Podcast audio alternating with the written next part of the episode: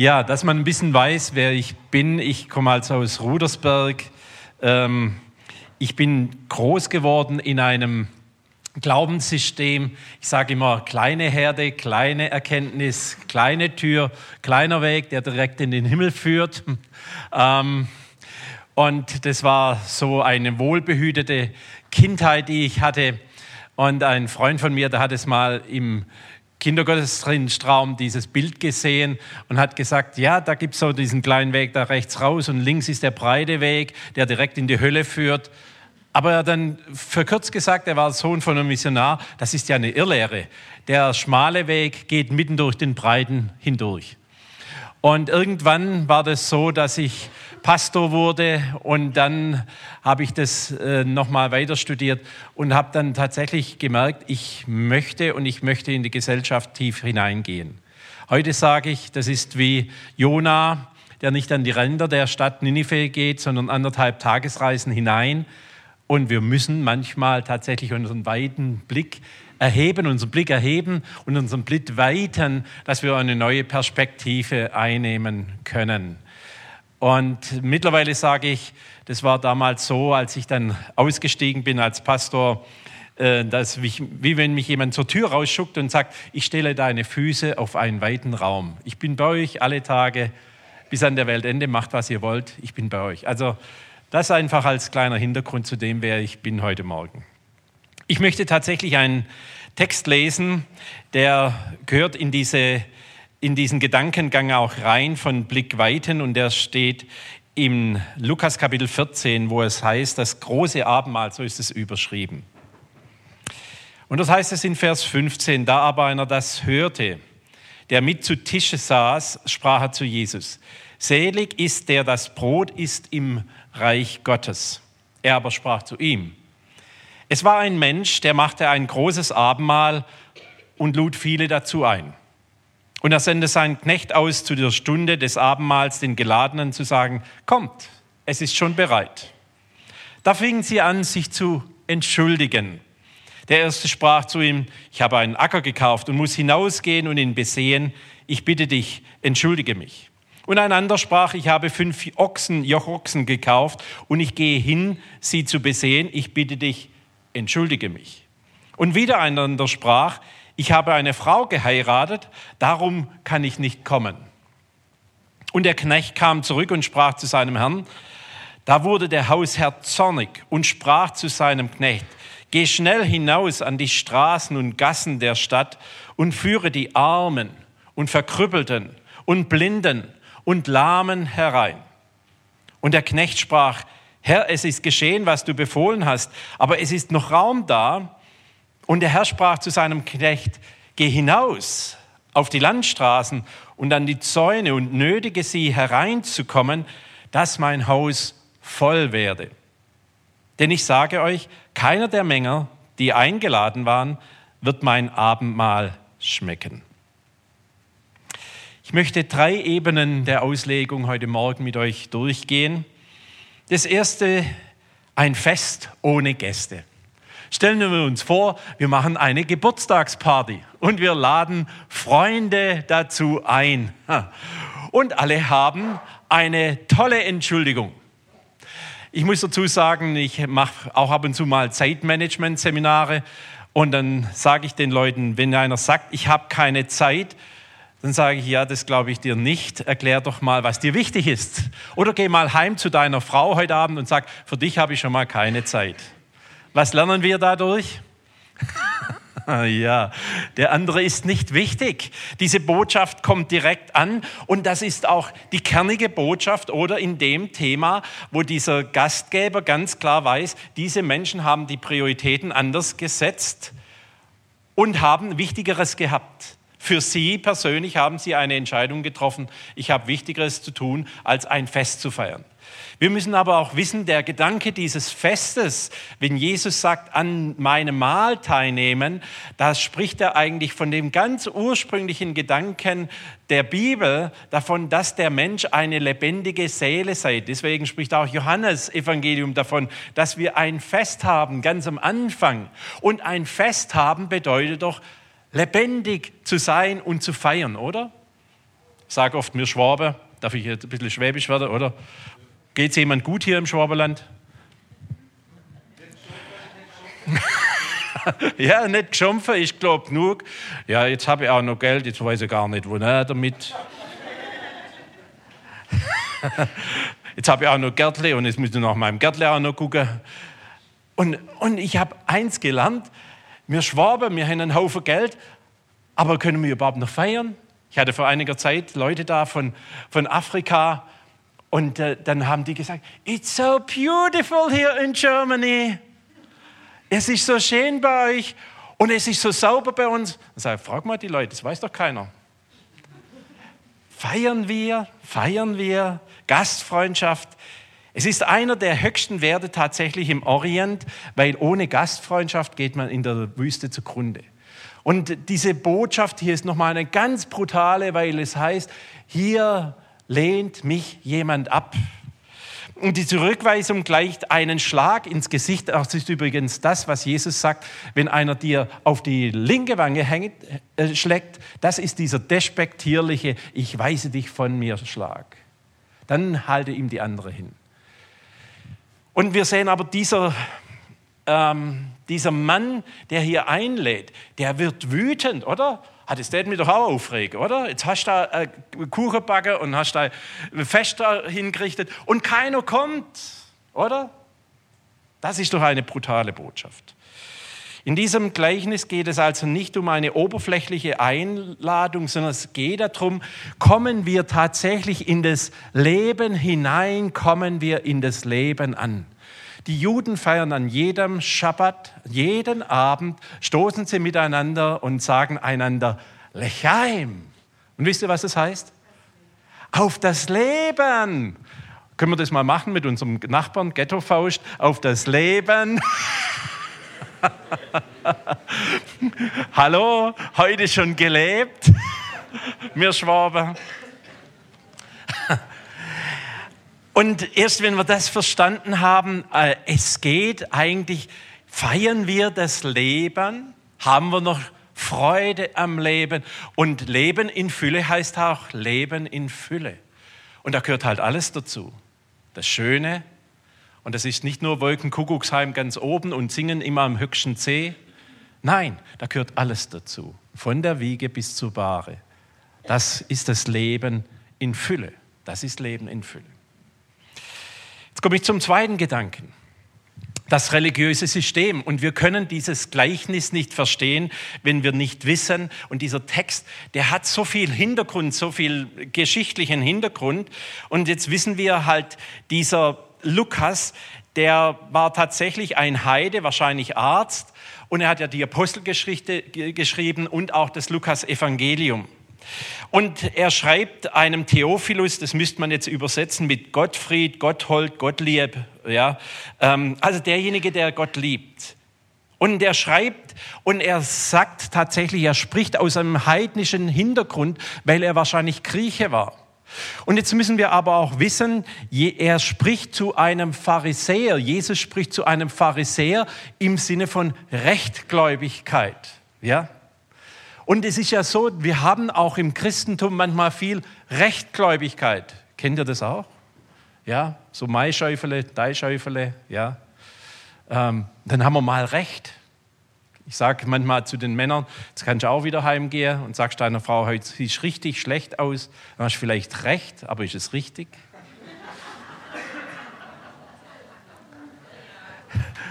Rechtgläubigkeit, das tut man nicht, gell? Es geht gar nicht.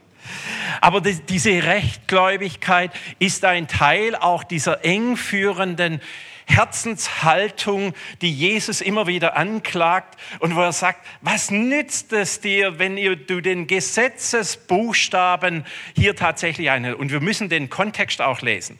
Wir müssen uns vorstellen, da war einer wassersüchtig, was auch immer das der psychologische Hintergrund ist, eine tiefe, brutale Botschaft wahrscheinlich, da war jemand psychisch krank. Und es war Sabbat. Und ihr müsst euch vorstellen, am Sabbat tut man nicht heilen. Das heißt, Jesus sagt, Leute, das ist doch der Quatsch. Wir haben doch noch gar nicht verstanden, es geht doch nicht um der Ordnung der Ordnung willen, oder? und jetzt haben wir die Ordnung der Ordnung willen eingehalten, sondern er sagt, Leute, am Sabbat wird auch geheilt und da reißen auch die, äh, seine Jünger irgendwelche Ehren ab, weil sie nichts gegessen hatten.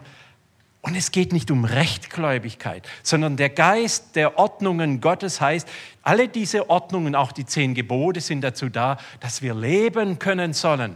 Dass wir nicht uns gegenseitig den Schädel einschlagen, uns nicht beklauen, uns nicht belügen und nicht betrügen. Und das müssen wir verstehen. Der Geist des Gesetzes heißt eigentlich, es geht um Leben, damit wir Leben äh, haben sollen.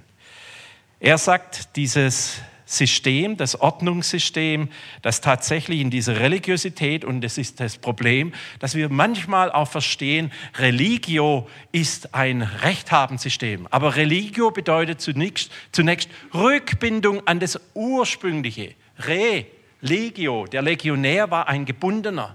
Das, was das Ursprüngliche ist, an das Leben, das aus Gott kommt.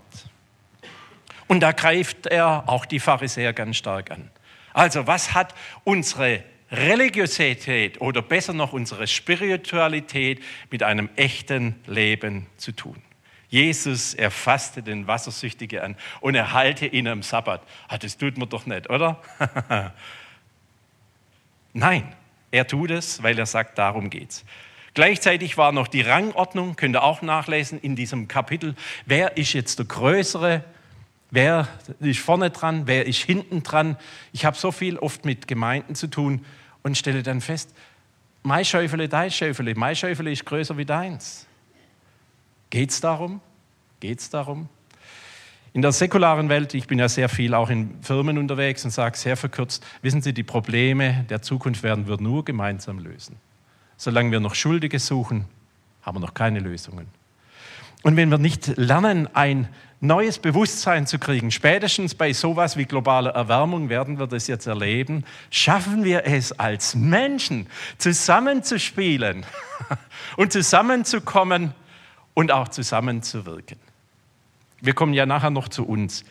Das religiöse System in Israel war so aufgebaut, dass es eine Elite gab, auch das innere Denken der, des Tempels war so aufgebaut. Es gab einen sogenannten Vorhof der Heiden und man hat einen Stein gefunden im 19. Jahrhundert, den sogenannten Sorek, und da stand drauf, wer diese Grenze überschreitet, und da war ein Zaun, der war etwa 1,20 Meter hoch, der ist des Todes würdig. Das heißt, er wird umgebracht. Und dann gab es den sogenannten Vorhof der Frauen. Hallo Ladies, da hättet ihr rein dürfen. Aber dann hättet ihr nicht weiter dürfen, weil dann gab es eine Grenze und dann gab es den sogenannten Vorhof der Männer. Ja, guten Morgen um 6. Das heißt, schlechte Karten, wenn du jetzt als Frau geboren bist, was machst du da? Ja. Und dann nach dem Vorhof der Männer gab es den Vorhof der Priester. Und dann gab es das Heiligtum, da ging man täglich hinein. Und dann gab es das Allerheiligste und da durfte man nur ein einziges Mal ein einziges Mal im ganzen Jahr durfte man da reingehen, der Hohepriester. Und es gibt nach einem Wahlverfahren. Ihr kennt vielleicht die Geschichte von Elisabeth und der Ankündigung. Und wir sehen, was eigentlich da dahinter steckt, ist doch ein Kaskadensystem von der darf und der andere darf nicht und der Abgrenzung. Und es hat nichts mit eigentlich der Integration zu tun. Nämlich wirklich, hey, ihr gehört auch dazu. Ladies, welcome. Männer, welcome. Und wenn wir, wo Jesus gestorben ist, der, der Vorhang des Tempels zerrissen von oben nach unten. Mit anderen Worten, der Zugang ist frei direkt in die Begegnung mit Gott hinein. Was für ein Geschenk. Was für ein Geschenk. Und wir sehen, Jesus greift genau diesen Gedanken auf, dass wir nämlich hier dieses Kaskadensystem haben, nämlich Hecken, Zäune, Straßen.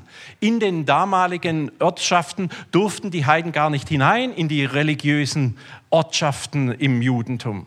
Das heißt, wenn man, man war ein Befleckter, mit, mit den anderen Menschen in Kontakt gekommen ist. Ich sage immer, wir fremdeln alle so ein bisschen, oder? Auch wir Schwaben. Und dann sind die Leute ein bisschen komisch und andersartig und was weiß ich was. Das hat natürlich auch eine politische Dimension. Aber zutiefst ist etwas, steckt ja in uns drin, wo wir verstehen müssen, wir brauchen eine neue Perspektive. Der Lukas, er spricht in dem Lukas Evangelium und auch in der Apostelgeschichte Kapitel 1 und in den letzten Versen der Apostelgeschichte von dem Reich Gottes. Denken wir religiöse Systeme, denken wir Kirche oder haben wir das Verständnis des Reiches Gottes? Ich denke immer wieder an den Alexander Gerst, der in der ISS saß und dann runtergeschaut hat und dann da auf unsere Erde geschaut hat und ihm die Tränen gekommen sind, wo er sagte, das sind gar keine Grenzen. Das sind gar keine Grenzen. Und deswegen auch dieses Verständnis zu gewinnen, ihr seid meine Jünger, nämlich in Jerusalem, in Judäa, in Samaria und bis in das Ende der Welt. Haha, wie weit kann ich denn denken? Ähm, bei uns war es früher schon komisch, wenn einer ein Mädchen aus der Nachbarschaft gehabt hat oder aus dem nächsten Ort. Es war schon komisch, ja, dann hat er Schläge gekriegt. Ähm, ja, nicht von mir. Aber von den Kollegen, ja, von den Freunden, ja. Man bleibt am Ort, so hinter den Bergen, bei den sieben Zwergen und so. Ähm, und und, und diese, dieses Thema Fremdeln, das steckt so tief drin und dort ist jetzt auch die brutale Botschaft. In einer komplexer werdenden Welt neigen wir dazu, die Welt wieder ganz einfach zu haben zu wollen. Und dort ist die tiefe Verknüpfung zu dem, was äh, heute Morgen der Rainer vorgelesen hat. Lasst uns große, fette Mauern bauen und dann sind wir dahinter sicher, vermeintlich. Aber die Welt ist halt wie sie im Moment ist. Der Mensch ist tatsächlich geschaffen. Die Erde gehört dem Herrn und alles, was da drin ist, sagt Psalm 24, Vers 1. Und es bedeutet, diese Perspektive zu gewinnen, ist natürlich auch eine Zumutung, oder nicht? Zu sagen, ich denke wirklich mal weiter wie an meinen Gartenzaun ran. Und weiter wie äh, zum nächsten oder übernächsten. Und das ist ja genau die Frage, lassen wir das zu? Dass auch diese anderen dazukommen dürfen. Und heute Morgen möchte ich das noch mal deutlich sagen. Jesus, was hat er gemacht? Er hat gesagt, hey, ihr Kinder, ihr gehört dazu. Ihr Frauen, ihr gehört dazu. Ihr Lahmen, ihr gehört dazu. Ihr Aussätzigen, ihr gehört dazu. Ihr Zerkrümmten und Verkrümmten, ihr gehört dazu. Und ihr Heiden, ihr gehört auch dazu. Und ihr sollt teilhaben an diesem Mahl des Herrn und ihr sollt dabei sein. Und es heißt auch da zu sein, wo Gott ist. Was für eine fantastische Einladung. Und jetzt komme ich noch zu der dritten Auslegungsebene. Wie geht es in uns selber mit diesen Hecken und Zäunen? Es ist tatsächlich so, ich habe noch mal eine Weiterbildung gemacht die letzten zwei Jahre und wir wissen, dass alles das, was uns zuwider ist, das spalten wir ab. Man, der Fachbegriff dafür ist Dissoziation. Welche Dinge gelte es zu integrieren in uns selbst? Wir verfluchen ja auch manchmal Dinge. Wir sprechen zum Beispiel auch von Heidenei. Die Heiden sollen in die Hölle fahren. Und wir verfluchen auch manchmal Dinge in uns selber, oder? Die uns schwer fallen, wo wir sagen, wie kann ich so blöd drauf sein? Und eine der interessantesten Aussagen, die ich in einem Buch über Neurowissenschaft gelesen habe, psychische Gesundheit ist zutiefst Integration. Die Fähigkeit, alles, was in meinem Leben geschehen ist, zu integrieren und als Teil meines Lebens zu sehen. Ich mache mal ein Beispiel. Ich habe mir 2000 den Daumen abgesägt. Hm. Gehört das zu meinem Leben? Ja, das gehört zu meinem Leben dazu. Und jetzt kann ich natürlich sagen, ich dürfte nicht behindert sein. Aber wenn ich das sage, ich dürfte nicht behindert sein, dann leide ich nicht daran, dass das tut übrigens nicht mehr weh? Ähm, aber dann leide ich nicht daran, dass ich keinen Daumen oder ich habe dann noch ein Drittel übrig. Dann leide ich nicht daran, dass der Daumen weg ist. Aber ich leide an dem Gedanken, ich dürfte nicht behindert sein. Und kennt ihr das? Ich hätte halt doch das Abi machen sollen. Ich hätte halt doch damals die andere Frau heiraten sollen. Oder ich hätte halt doch damals, das hätte mir nicht widerfahren dürfen. Oder das oder jenes hätte halt anders laufen müssen in meinem Leben, egal ob beruflich oder privat oder was auch immer. Und wir leiden ja nicht an dem Leben, wie das Leben ist, oder? Wir leiden an dem, wie wir darüber denken. Und nicht umsonst sagt die Bibel, erneuert euch in eurem Denken. Die Tatsache, dass Partner sterben, die Tatsache, dass Menschen fremdgehen, die Tatsache, dass wir Menschen verlieren, ist eine Tatsache. Aber wie wir damit umgehen, das ist das, was unser Leiden auch verursacht. Und deswegen in der Begegnung mit dem Fremden wird uns unsere eigene Entfremdung und unser Fremdeln mit uns selber auch sogar bewusst. Und wir geben diesen Dingen dann keinen Raum mehr, wir verfluchen sie förmlich und wir haben auch manchmal diese traumatischen Zustände und ich möchte es auch nochmal deutlich sagen, das ist nicht einfach sowas. Als das klar war, dass dieser Daumen nicht äh, angenäht werden kann. Da habe ich geweint. Darf man weinen im Leben? Wir Männer können wir auch mal weinen. Ist das gesund? Auf jeden Fall. Auf jeden Fall. Ja. Abschied nehmen, Abschied nehmen, trauern. Und auch zu sagen, ich darf doch trauern. Und deswegen unterscheide ich immer wieder, sind wir wohlhabend und sind wir reich. Ich gucke manchmal Menschen in die Augen und sage, wow, was für ein reicher Mensch weil diese Menschen gelernt haben, diese Dinge in den Leben zu integrieren. Dass das alles ein Teil dieses Lebens ist.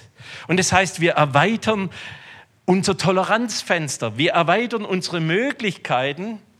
Und ich sage immer neulich, habe ich jemand gesagt, weißt du, wenn du älter wirst, dann, äh, dann wächst dein Gehirn nicht, aber die Verknüpfungsmöglichkeiten wachsen, wenn es gut läuft. Entweder werden wir alte Narren oder weise Männer. Ja, und ein Kubikmillimeter unseres Gehirns hat zwei Billionen Verknüpfungsmöglichkeiten. Und das heißt doch, unter Umständen dürfen wir das, wie Jesus es gemacht hat, integrieren. Ja, da gehört mein schräger Vater dazu oder meine schräge Mutter und mein schräger Bruder oder meine schräge Schwester. Oder gehört vielleicht auch mein schräger Nachbar dazu. Oder manchmal auch im Gemeindekontext, was auch immer da schräg ist. Also ich habe auch gemerkt, Christen sind keine besseren Menschen, das sind nur begnadigte Sünder. Hallo? ja, und, und es ist ja die Frage, spielen wir wirklich zusammen? Haben wir wirklich Verbindung miteinander? Weil wenn wir miteinander in Kontakt kommen, wisst ihr, dann merken wir die Andersartigkeit. Und mittlerweile sage ich, wenn mir einer ganz komisch kommt, sagt, boah, du denkst so total anders wie ich. Wow! Früher hat mich das furchtbar gekratzt, oder? Da denke ich immer, ja, wäre das gut, wenn alle so wären wie der Andreas. Sei, wie schlimm wäre das? Und es heißt, Gott denkt nicht nur schwarz-weiß. Gott denkt bunt, oder? Und diese Fähigkeit zur Integration, jetzt merken wir halt, das hat mehr mit uns zu tun als mit dem anderen. Die Fähigkeit tatsächlich zu integrieren. Und jetzt möchte ich euch heute Morgen seelsorgerlich wirklich die Frage stellen, wo ist deine eigene Armut, der Arme, den du einladen solltest an den Tisch? Wo ist deine eigene Armut, zu sagen, da bin ich arm, da bin ich nackt und bloß? Wo ist das, wo du sagst, das sind die Brüche eines erlebten Todes und die Abschiede, die ich vielleicht integrieren müsste und zu sagen, ja, das ist Teil dessen, was in meinem Leben stattgefunden hat. Wo ist etwas, was verkrüppelt ist? Wo bin ich in mir ver verkrümmt?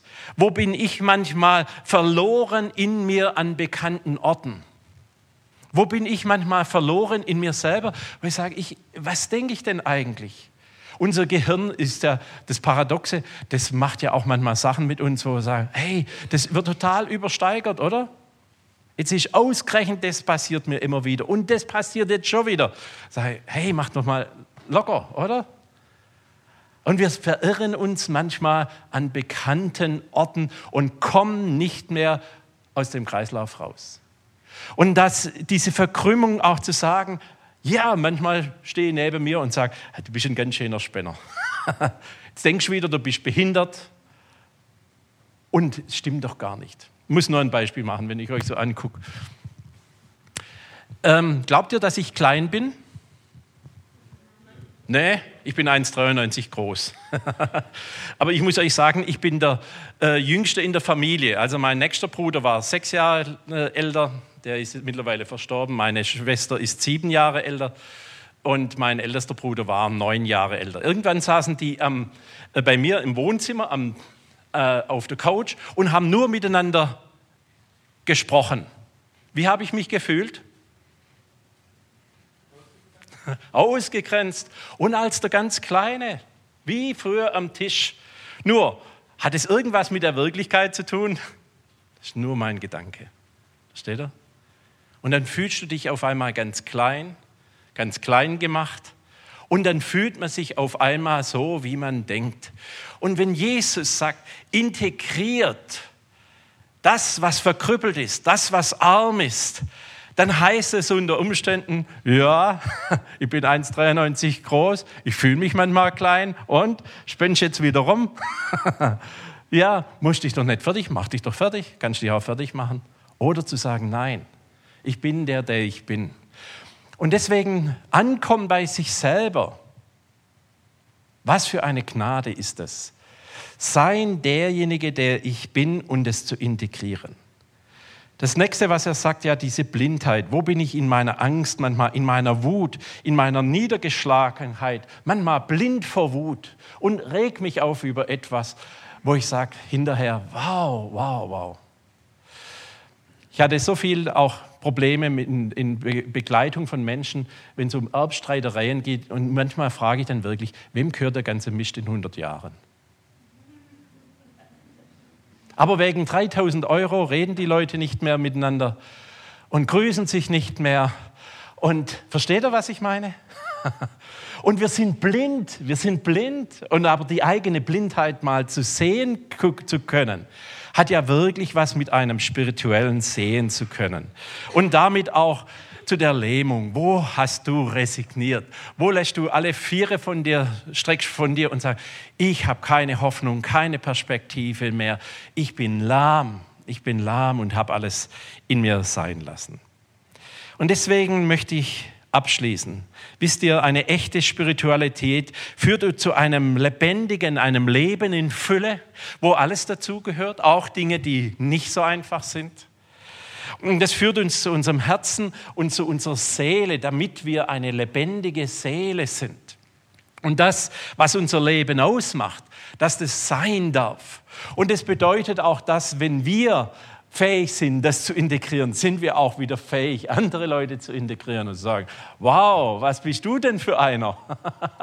und wo kämpfst du gerade drum? Und du bist Teil von mir. Und damit ist dieses Fest mehr als eine oberflächliche Party. Damit ist dieses Fest ein Hineinkommen und miteinander zelebrieren, was unser Leben angeht. Und ich glaube zutiefst, damit ist nicht Christenheit eine Gemeinschaft der Erlösten, sondern eine erlösende Gemeinschaft so dass wir einander uns erlösen können von dem Joch, das wir uns gegenseitig und uns selbst auflegen würden. Amen.